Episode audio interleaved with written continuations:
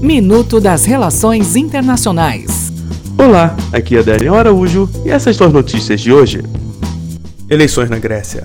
O novo primeiro-ministro da Grécia, Kyriakos Mitsotakis, tomou posse oficialmente nesta segunda-feira no Palácio Presidencial em Atenas, um dia após sua vitória nas eleições legislativas.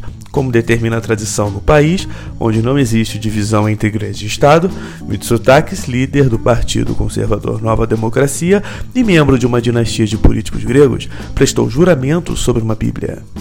Enriquecimento de urânio. O Irã alcançou um nível de enriquecimento de urânio de 4,5%, quebrando o limite de 3,67% imposto pelo acordo nuclear assinado em 2015.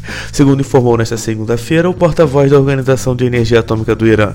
A informação foi confirmada pela Agência Internacional de Energia Atômica, ligada às Nações Unidas. Tráfico de drogas. Dois homens suspeitos de integrar a máfia italiana foram presos pela Polícia Federal na manhã desta segunda-feira em Praia Grande, no litoral paulista. Segundo a polícia, o grupo mafioso é da região da Calábria, no sul da Itália, e controla cerca de 40% dos envios globais de cocaína. Os presos eram um braço deles na América do Sul. Até o próximo minuto. Enquanto isso, aproveite mais conteúdo no portal seire.news.